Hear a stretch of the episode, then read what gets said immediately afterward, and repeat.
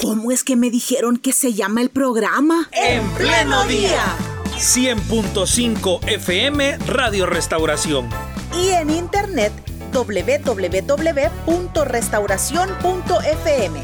De lunes a viernes de 6 a 8 de la mañana compartiendo información y reflexión. Mostrando la vida en directo.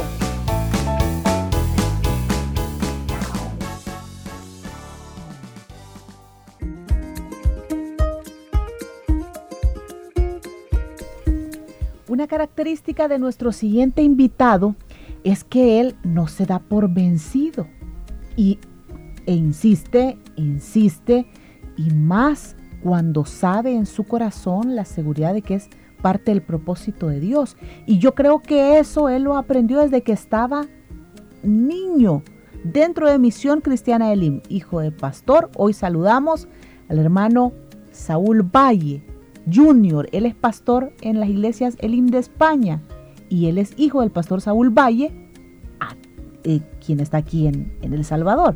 Hermano Saúl, gracias por aceptar eh, compartir este tiempo con nosotros. Buenas tardes allá en España. Muchas gracias, hermanos. Un placer estar con ustedes una vez más y, y bueno, poder hablar en el marco del cumplimiento de estos 45 años de, de, nuestra misión. Buenos días a toda la audiencia de En Pleno Día allá en El Salvador. ¿Qué es lo que ha sembrado Misión Cristiana Elim en su vida? Eh, bueno, como usted dijo, yo nací en el año 82. Eh, ya la, la, misión llevaba unos pocos años de, de, trabajo, si no me equivoco, desde el año 79, 78 por ahí. Eh, ya mi papá en el año 82 era obrero de la misión, Em, estaba trabajando como obrero en, Ciudad Delgado, em, lo que hoy es, entiendo, una zona o varias zonas. Todo eso creció mucho ¿no? después de la llegada del sistema celular, pero no recuerdo otra cosa en mi vida que no sea eh, pues estar en, en, la obra del Señor, ¿no? Como uno, uno como hijo de pastor, pues eh, a veces indirectamente y otras veces directamente está implicado en, el, en, el, en la vida de la iglesia, ¿no? en las victorias, pero también en las dificultades. Eh, entonces yo recuerdo eso, toda mi vida, eh, pues oír a mi papá, a mi mamá, ¿verdad? hablar de la misión, después fueron a San Miguel, donde estuvieron otros años, después volver a la iglesia central, después otros años que han estado en Lourdes y ahora que está trabajando otra vez en la iglesia central. Entonces, en ese proceso, ¿verdad? Eh, he visto a mis padres servir al Señor y luego hace 14 años, en el año 2008, que el Señor en su misericordia me permite eh, comenzar el proyecto de plantación de iglesias aquí en España en nuestra misión. Entonces, em, pues toda la vida hemos estado amando esta visión del Señor, eh, sufriendo con ella, pero también gozándonos eh, en las victorias que el Señor le ha permitido a nuestra misión obtener por su misericordia. Con usted, Pastor Saúl, queremos entender este fenómeno de expansión de Misión Cristiana Elim.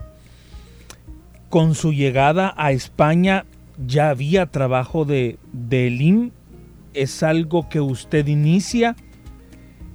¿Usted va por, por, por, trabajos, por estudios y y en consecuencia la marca Elim inicia su trabajo allá o cómo se da este proceso? Eh, no, yo llego unos años antes.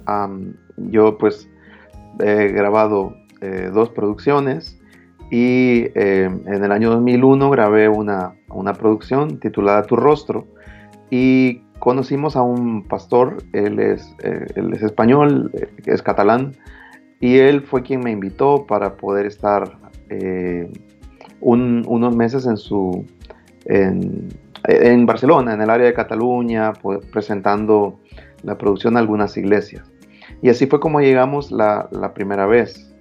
Luego regresé a El Salvador y después volví, dos años después, para trabajar apoyando algunas iglesias que había conocido en esos meses que estuve en mi primer viaje. Y, bueno, estuve dedicado apoyar en el área de la alabanza, eh, formando músicos. aquí en España la realidad es distinta, ¿no? La iglesia, las iglesias son muy pequeñas, hay muchas necesidades. Eh, entonces, estuve por más de un año visitando algunas iglesias, apoyándoles, hasta que en el año 2008 comenzamos ya el trabajo de plantación de una iglesia. Yo me casé, mi papá vino a, casarme aquí a, España y, fue quien eh, estábamos hablando y, él comentando con el pastor Mario Vega, el pastor general, de, la posibilidad de comenzar un trabajo aquí en España fue que iniciamos. Cuando eh, hablamos con el pastor eh, Mario, pues le, le, comenté de poder venir al sur de España, en Jaén, que es una de las ciudades menos alcanzadas eh, de España, y así fue como iniciamos la primera obra en Jaén, pero después se fueron abriendo otras obras. En el caso de la obra de Jaén no, no había ningún hermano que conociera la misión, pero en Madrid iniciamos con tres hermanas que ellas habían sido servidoras de, la iglesia central por bastantes años y ellas al saber que comenzamos un trabajo o que la misión comenzó un trabajo misionero en, Jaén, se pusieron en contacto y así fue como iniciamos también eh, el trabajo en Madrid. De hecho, ellas trabajaban en casas em, para sus jefes y vivían en, en, las casas de sus jefes, entonces no teníamos ni un hogar donde realizar la célula pero bueno, yo viajaba desde Jaén, donde habíamos abierto la primera célula, a visitar a las hermanas de, Madrid. Y así fue como iniciamos. Eh, después se fueron agregando otros hermanos y pues el Señor en su misericordia permitió que el trabajo se desarrollara. Al año siguiente eh, conocimos un grupo de hermanos salvadoreños de, distintas iglesias, tanto de Elim como de otras iglesias, que se conocían y, deseaban comenzar obra en Madrid. Y después así fue en Barcelona y las distintas ciudades donde el Señor nos ha permitido tener obra en España. ¿Y cómo es que usted llega a amar a Dios y a comprometerse con la obra de Dios? A veces es más fácil cuando las personas, digamos, eh, se ven, lo que nosotros llamamos, se van al mundo, viven sufrimientos, cuestiones difíciles y luego cuando vienen con la necesidad delante de Dios, entonces experimentan ese cambio, esa transformación que cualquiera llega a pensar si su amor por Dios es, es genuino debido a todo lo que él pasó. Pero su caso es diferente porque usted nació en un hogar cristiano, usted es parte de Misión Cristiana Elim por el liderazgo de su papá, de su mamá pero ¿cómo, quién le inculcó a usted ese amor por la obra de Dios? Indudablemente el testimonio de, mis padres, ¿no? Eh, creo que eh, el que uno nazca en un, en un hogar eh, cristiano no es una garantía total, ¿no? De que uno va a permanecer ahí, sobre todo en el momento de la juventud. Yo pues tuve mi alejamiento del Señor como como muchos jóvenes, entrada a la adolescencia, pero el testimonio de, mis padres eh, ha sido vital para, para yo poder, en los momentos en los que eh, veía que me iba alejando más del Señor, recordar eh, quién era Dios para mí, los valores que yo había visto en mi casa, en, mi padre, su, su honestidad, su amor por la gente, pero también eh, yo lo he dicho varias veces, que nunca hubo eh, una doble vida, ¿no? lo que él predicaba lo vivía en la casa y eso mis hermanas y yo lo hemos visto siempre, eh, como la vivencia del Evangelio no era algo de puertas hacia afuera, sino que por dentro veíamos en él siempre su, su amor por Dios, su deseo de agradar a Dios y eso es algo que deja huella, evidentemente, en la vida de los hijos. Uno, eh, aunque uno quiera alejarse del Señor, la marca de, el Evangelio en, el hogar, esa vivencia de los valores del Evangelio, es algo que, que va a pesar mucho en esos momentos en los que uno como joven se ve tentado. Y en mi caso así fue, ¿verdad? Eh, pues el amor por, por la casa, por el hogar, por lo que mis padres habían representado para mí. Eh, lo recuerdo ¿no? de tantos consejos de la palabra de Dios que ellos nos dieron, hizo que a, la edad de 17 años pues yo le entregara mi vida al Señor. En este caso pues sí, recuerdo haber tenido como varias conversiones y reconcilio, ¿no? No podría decir fue a los 17, 18 años, sino fue un proceso, porque muchas veces cuando mi padre predicaba, yo recuerdo siendo niño que aceptaba al Señor o hacía la oración, eh, pero sí fue a la edad de casi 18 años, en una actividad que hizo la Iglesia Central. Fue un concierto que hizo el grupo Rock Eterna en vivo para ese tiempo, en, el parqueo de la iglesia, de lo que hoy es el parqueo de autobuses. Eh, ahí estuvo predicando eh, el pastor general, el pastor Mario Vega, y recuerdo perfectamente esa predicación que él dio basada ah, en el libro de Josué, cuando Josué eh, le hace una invitación al pueblo para definirse, ¿no? si iban a, seguir al Señor o si iban a adorar a los, ídolos, a los ídolos cananeos. Y, yo tomo ese día como como el día en el que verdaderamente yo afirmé mi vida en, la palabra de Dios, en, mi deseo de servir al Señor. Era un proceso, ¿verdad?, que Dios venía trabajando en mí desde, desde muy pequeño, desde mi infancia, pero fue a esa edad y, con ese mensaje que Dios eh, en su misericordia me mostró cuál era el propósito que Él tenía para mi vida. ¿Cree usted, Pastor Saúl, que eh, Misión Cristiana de Lima ha influido en la toma de decisiones que usted ha tenido tanto en su vida eh, profesional y de talentos musicales que, que, tiene? ¿Cree que nuestra congregación ha influido, por ejemplo, en la construcción ya de su, de su misma familia? ¿Cree que la misión ha, influido y de qué forma ha influido en estos aspectos eh, de su vida? Eh, sí, es evidente. es, claro que los que nacimos, yo recuerdo muchos amigos que tengo, ¿no? Hijos de pastores o servidores de la iglesia que hoy son parte de, la vida activa de, la iglesia por medio de sus dones, distintos talentos, profesiones incluso que ellos hoy tienen.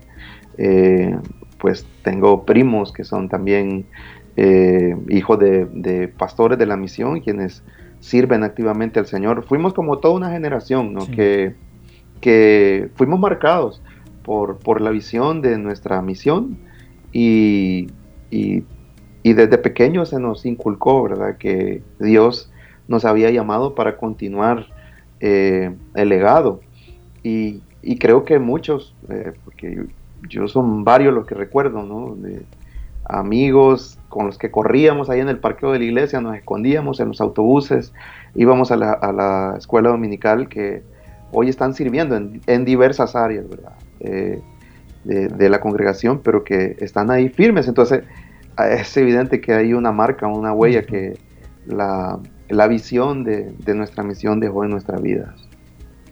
Y ahora para aplicarlo dentro del ministerio, ¿cómo le hace? ¿Cómo guarda usted esa relación de cercanía con la iglesia, la doctrina de la iglesia, para ponerlo también, para echarlo a andar allá en España? y sabiendo que es otra cultura, pues. Sí, aunque el contexto es distinto y evidentemente la iglesia debe contextualizarse, ¿no? Eh, tenemos varios hermanos que son salvadoreños, tal vez una gran mayoría, pero por ejemplo en la iglesia de Madrid son 16 nacionalidades las que hay. Y nuestro deseo es que la iglesia sea relevante no solamente para el pueblo latinoamericano, sino también para los españoles que están aquí y no solo españoles, porque España eh, es un país donde convergen muchas culturas. Entonces, por lo tanto, la iglesia debe contextualizarse, pero creo que eh, lo, esencial de nuestra, de nuestra misión, su doctrina, una de las cosas que yo rescato mucho de nuestra misión es esa formación eh, de servidores que se les enseña a servir con un sentido del sacrificio. Uno cuando está dentro del trabajo de la iglesia, uno piensa que siempre es así, pero es hasta que uno conoce otros modelos de iglesia, otras formas de, hacer iglesia donde uno ve la riqueza que nuestra misión tiene. Por un lado, la predicación bíblica, ¿no? centrada en la palabra de Dios, eh, pero por otro lado, eh, la doctrina y sobre todo esto que les digo, es de servir al Señor con ese eh, sentido de, sacrificio, de darlo todo por, por el servicio al Señor. De hecho, nosotros manejamos términos que tal vez para, para nosotros son comunes, pero que otras iglesias aquí, eh, aquí en España no lo tienen. Y, y, cuando hablan algunos pastores conmigo me dicen, qué interesante. Por ejemplo, nosotros le llamamos privilegios ¿no? a las áreas de servicios. Eh, otras iglesias pues le llaman, no sé, voluntariado, servicio, pero solamente ese concepto de privilegio que, nuestra iglesia maneja en, las áreas diversas de servicio en la iglesia. Eso es algo que, está marcado en, la, mente de uno, que es un privilegio servir al Señor. No es algo que nosotros damos por la obra de Dios, sino más bien es una oportunidad que Dios nos da de ser parte de, su obra. Entonces eso habla muchísimo, ¿no? Y las generaciones van siendo formadas así, con esos ideales, con esos valores. Y esa es una enorme riqueza que, nuestra iglesia tiene. Hermano, y hablando de generaciones, y si me permite eh, la confianza de la pregunta, eh, bueno, si ya nos explicó para usted qué significa el IN, pero para sus hijos, por ejemplo, para su hija, no sé si esa marca o cómo se está desarrollando esa marca Elim. No sé si de manera intencional usted está formando en ellos el amor que le tenemos a la congregación, eh, no por el nombre obviamente, sino por todo lo que significa. El tema de apego a las escrituras, eh, el tema de, de, fe, de evangelio integral, etcétera. Pero que digamos está todo bajo la la, sombría Elim, por decirlo de alguna forma. No sé si han tenido esas, esas, esas pláticas con esas futuras generaciones. Yo siempre eh, intento que eh, los jóvenes de nuestra iglesia aquí sepan eh, de dónde venimos, de dónde nace la visión. deseo que se desarrolle también en las nuevas generaciones un vínculo entre eh, el himno del Salvador, el, origen de nuestra visión con el trabajo que realizamos aquí en España. Evidentemente ellos no están expuestos de la misma manera en la que nosotros, tal vez o mi generación estuvo expuesta, que estuvimos ahí en el IM central y vimos todo ese crecimiento de la iglesia, ¿no? solo numérico, sino todas las situaciones que la iglesia vivió, el crecimiento de los medios de comunicación. O sea, yo recuerdo, por ejemplo, en San Miguel, ¿no? cuando se levantó la antena de la iglesia, cuando se cayó la antena de la radio, ¿no? de la 1450 AM, eh, no habían locutores, entonces yo tenía que, no sé, 14, con 14, 15 años, de esto me acordé hace algún tiempo atrás, que hacía turnos en locución, eh, porque no eran muchos los hermanos que habían para atender la radio. Entonces, claro, esa exposición eh, y ese apego en, las generaciones como mis hijos no hay, ellos lo tienen con la obra aquí en, España, pero yo siempre intento hablarles y recordarles. De hecho, nosotros procuramos siempre que cada cierto tiempo el pastor general pueda estar con nosotros eh, predicando y el año, ah, para diciembre del año pasado tuvimos un congreso juvenil. Eh, cada año nosotros hacemos un congreso que le llamamos Raíces y em, juntamos la juventud de Lima, España. Y este año que pasó eh, tuvimos al pastor general y una de las cosas que yo deseaba era eso, que, que los jóvenes de nuestra iglesia pudieran también tener un, contacto más cercano del pastor general de la, misión y que desarrollaran ellos ese, ese vínculo con, con el lugar de donde Dios permitió que naciera esta hermosa visión. Mire, y como buen hermano de Elim, usted ya perdió algunas expresiones que son bien propias de los hermanos de Elim, como aquellas expresiones, por ejemplo, siervo, varón, aleluya. Usted ya las perdió todavía. Dice, les dice de vez en cuando allá, varón, ¿cómo está? Sí, en algunas ocasiones cuando hay hermanos que son del mismo contexto, las decimos, eh, pero ya, ya no, en, la práctica de la iglesia esas expresiones ya no están mucho. Y surgen nuevas, nuevas formas en, en, las iglesias locales, así como expresiones tan nuestras como, como, como las, las que acabamos de mencionar aquí en El Salvador, digamos, eh, la cultura española, o bueno, o, tan distantes, porque entiendo que en Barcelona, por ejemplo, eh, hay hasta cierta independencia también de lo que pueda suceder en, en, Madrid y así en las demás. Sí, bueno, yo lo noto, por ejemplo, los hermanos de Sevilla, cuando, cuando voy, ellos están en el sur de España, ¿no? Y pues hay hermanos que aunque son eh, centroamericanos, pero tienen el acento y, y, uno nota como la cultura ahí les ha influido mucho. Igual en Barcelona o en Madrid. España eh, es tan diverso en, sus, eh, en sus expresiones culturales, ¿no? Pero sí, cada iglesia va desarrollando sus propios rasgos. Eh, por ejemplo, ah, cuando uno va a las iglesias de Jaén, donde la mayoría son españoles, el término hermano ellos no lo utilizan. no, Se sienten extraños los españoles llamándose hermanos, entonces ellos se tratan de tú, utilizan su nombre, o, poner títulos ¿no? a las figuras de autoridad, eso es algo que aquí los españoles no, les no les llama mucho, ¿no? no hay siervitos. A, siervo del Señor o, el pastor tal, ellos le llaman a uno por su nombre. Entonces, sí, pues hay distintas maneras de, de expresarse. Qué bien, muy bien. Bueno, y hablando de, también de su, del talento que usted tiene, de que escribe canciones, que canta, hay una canción que eh, nosotros nos recordamos que es de su autoría, el himno. ¿Cómo, fue ahí la inspiración para, para, para la letra, música de esta canción? Eh, en el año de la pandemia, pues cuando todo se separó. Eh, Madrid fue muy golpeada, España en general, ¿no? pero sobre todo eh, Madrid fue la que eh, para abril, marzo, abril del año 2020, la situación era caótica en la ciudad. Y bueno, había mucha incertidumbre, no sabíamos qué, iba a pasar, no nos permitían ni reunirnos ni en célula, ni, ni reunirnos en el local, había mucho miedo. Y uno como pastor piensa, ¿y qué le digo a la iglesia en estos momentos así?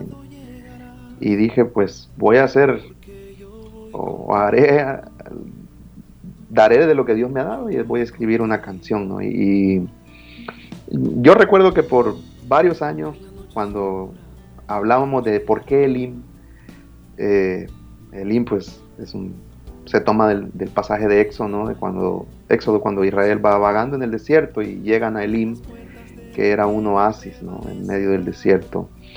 Eh, y bueno, recuerdo que me decían, ¿no? es que Elim, nos llamamos Elim porque la iglesia es como un oasis en el desierto. Eh, pero en estos momentos, o en esos momentos que vivíamos en la pandemia, yo, yo sentía en, mi corazón como el Señor me hacía ver que que nuestro Elim es Él.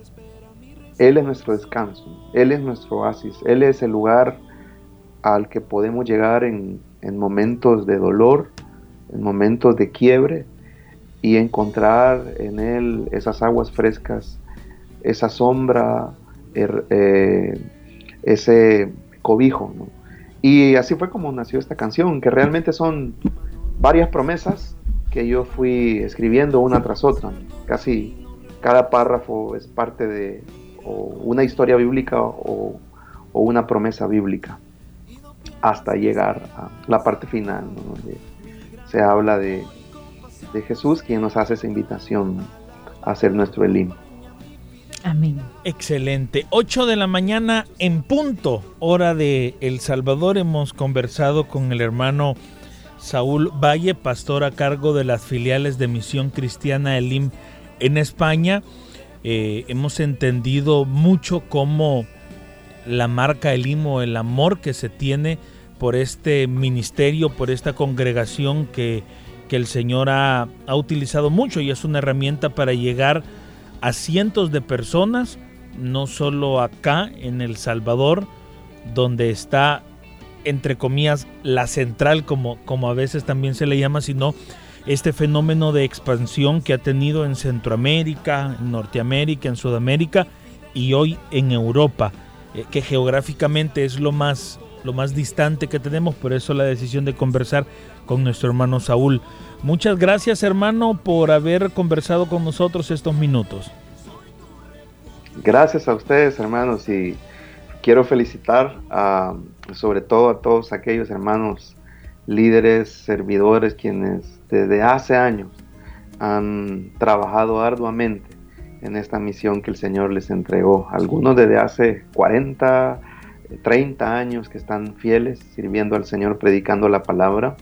Y nosotros aquí en España somos producto de ese esfuerzo, somos fruto de ese esfuerzo que muchos hermanos y hermanas sin saber jamás tal vez pensaban o se imaginaban que tal vez de esas células donde ellos con mucho amor y cariño predicaban la palabra, iban a salir misioneros que iban a llegar a otros países como aquí en España a, llevar la semilla del Evangelio.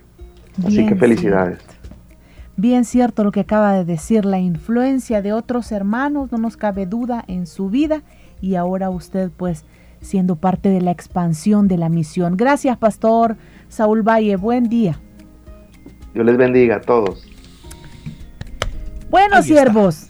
Siervos.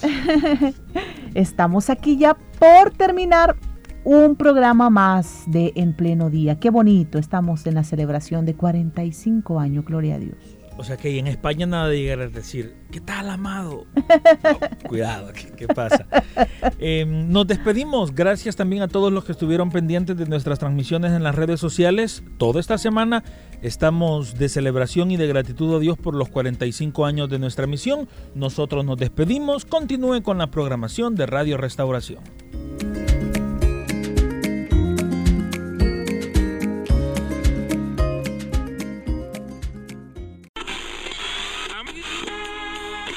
¿Cómo es que me dijeron que se llama el programa? En pleno día. 100.5 FM Radio Restauración. Y en internet www.restauración.fm. De lunes a viernes, de 6 a 8 de la mañana, compartiendo información y reflexión. Mostrando la vida en directo